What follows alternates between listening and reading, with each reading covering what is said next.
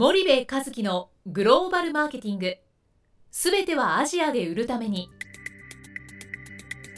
ポッドキャスト森部和樹のグローバルマーケティング。すべてはアジアで売るためには過去10年間で1000社以上の海外展開の支援を行った森部和樹がグローバルマーケティングを分かりやすく解説します。グローバルマーケティングとは世界のニーズに応えて利益を上げること。アジアで売るためにはものづくりプラスグローバルマーケティングを武器とした戦略を持たなければなりません。日本には素晴らしい企業が多く存在します。その企業とともにアジア市場を目指したい。再びジャパンアズナンバーワンと呼ばれる時代を作りたい森部一樹はそんな思いを持ちながらこの番組を皆様にお届けいたします。皆さんこんにちは。弊社より配信中の動画番組のご案内です。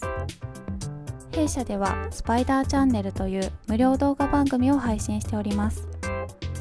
この動画番組は日本企業の海外販売チャンネル構築のノウハウを無料でお届けする番組です。またグローバルビジネスに関するさまざまな情報もお伝えしています。毎週火曜日金曜日の週2回配信。iTunes 内ポッドキャストにてご覧いただけます。iTunes にて番組タイトル名スパイダーチャンネル。大文字で SPYDERCHANNEL と検索ください自動で最新動画がお手元に届く購読手続きが行えます。ぜひご覧ください。皆さんこんにちは。ナビゲーターの小林真彩です。皆さんこんにちは。森部和樹です。はい。森部さん本日のポッドキャストの内容なんですけども、はい、えー前回のうん、前回に引き続き、ほいほい。えーダイヤモンドオンラインの記事に掲載されておりました、はい。まあ、ダイソンのことについてちょっとフォーカスしてお話しいただきたいんですけども、前回話しましたね。はいはい。そうですね。で前回は、まあ、ダイソンが、うん。あの EV にも参入して、うん。さらには今後 EA にも、うん。あの開発を進めているといううん。記事で、はい。まあ、ダイソンがいかに素晴らしい企業かはい。ということと、はい。まあ、やはり日本企業と比較したら、まあ、どうしても日本企業は劣ってそうだね。それ前回も話したよね。そうですね。日本企業とダイソンの違いをね。違いですね、うん。比較をしていただいて、はい。でまあやはりダイソンは、まあ、その製品にうん。こだわりすぎず、まあ、やっぱりマーケティングが中心にあるってことをおっしゃってたんですけども、うん。うん。まあ、その辺のお話をまたフォーカスしていただきたいのと、うん。まあ、やはりダイソンってまあこのようにいろんな家電を手掛けている企業で、でまあこのようにもうイノベーションっていうのを常に生み続けている企業ということで、はい。まあ、なはい。ぜそのダイソンがこのようにしてイノベーションを生み続けられるのかっていう観点からもちょっとお話しいただければと思います。なかなかいい質問をするね。ちょっと言い回しがまどろっこしかったけど。すいません。秘書兼広報担当の小林真彩の分際でなかなかいい質問をする分際とは何ですか？なかなかいい質問する。いやコンサルの事業部の連中から出てくるんだったら驚かないんだけど、広報担当からそういう質問が出てくるとはなかなかいいですね。あありがとうございます。要はあのまとめると、はいダイソンと日本企業の違いは一体何なんだと、はい日本企業のが先に家電作ってるのに、はいなんでダイソンはこんなにこんなにも成功していて、はい。日本企業はこんなにも苦しんでるんだはい。うことと、と、もはい。う一つはダイソンがなぜこうして、えー掃除機で成功した後、ヘアドライヤーで成功して、でその後今度 EV だ、はい。EA だ、はい。なんでこんなにイノベーションを、ね。お起こし続けられるのかと、おそういうことね、そうです。その2点です。ね。うん。はい。了解。まあシンプルなんだけどね、はい。1点目は前回も少しお話ししたけども、はい。もう企業経営の中心にマーケティングがあるかないかです、なるほど。うんもうあの技術力とか、はい。その生産とかね、うんうんうん。えーものづくりとか、はい。そういうものはすごく大切。これは製造業の土台なんでこれなくして製造業は語れないわけですよね、はい。なのでこれが土台ではあるんだけども、はい。中心であっちゃいけないんですよね。うんうんうんこの高い技術力を、はい。えー顧客に、えー知ってもらい、うんうんうんえー購買行動につなげるためにマーケティングが中心にあって、うんうんうん。そのマーケティングを駆視して、えー自分たちの高い技術力を価値に変える、うんつまりはお金に変えるっていうことが、えー製造業があ求められているビジネスなので、やっぱりマーケティングを中心に置かないとダメですよと。うんでダイソンは僕は常に、高い技術力、高い吸引力って言い続けてるじゃん、はい。独自のサイクロンなんちゃらって、だからみんな技術力が高いんだろうな、この人たちはって思ってるんだけども、それがなぜお金に変わるかっていうと、それをしっかり価値として認めさせるためのはい。マーケティングが彼らの企業経営の中心にあるとうん。僕は思ってるのね。はい。でそれが日本の家電メーカーとダイソンの大きな違い。違い。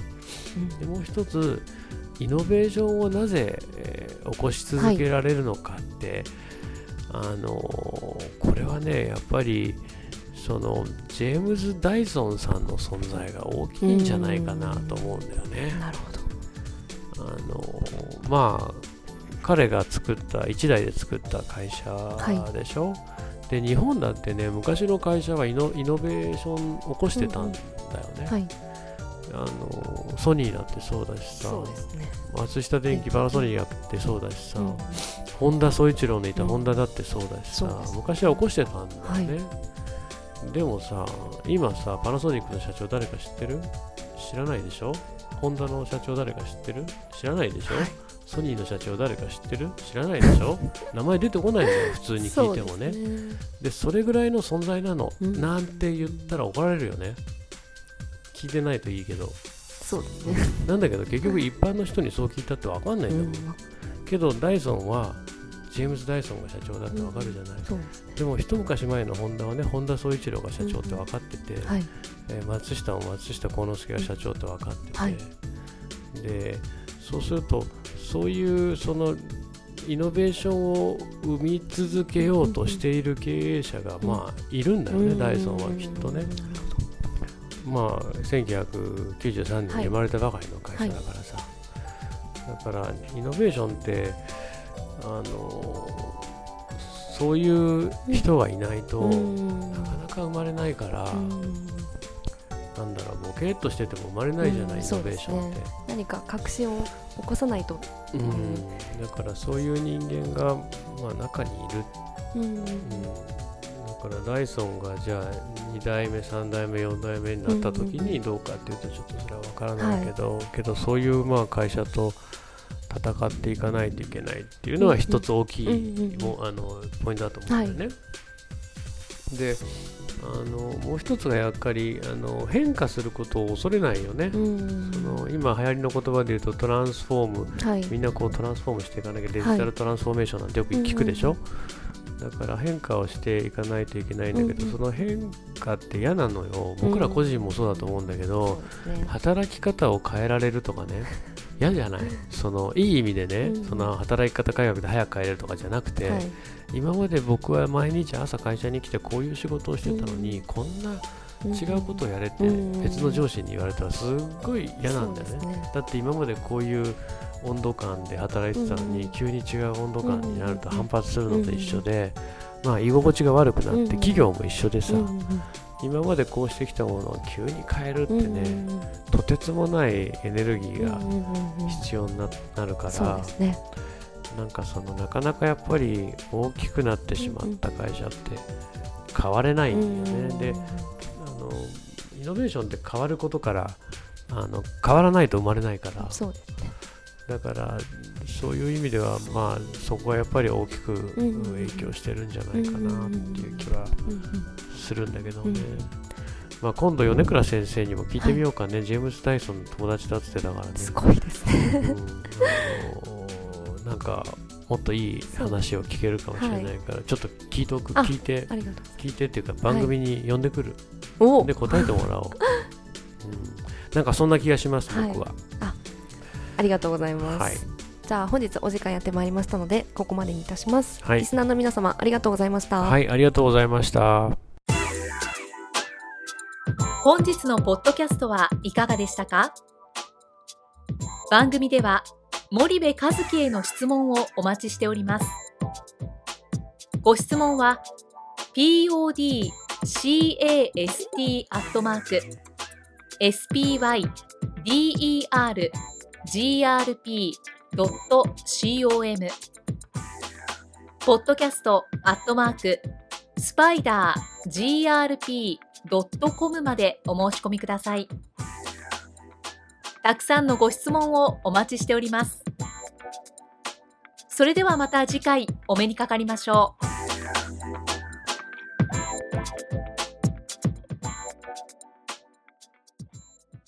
森部和樹のグローバルマーケティングこの番組はスパイダーグループの提供によりお送りしました。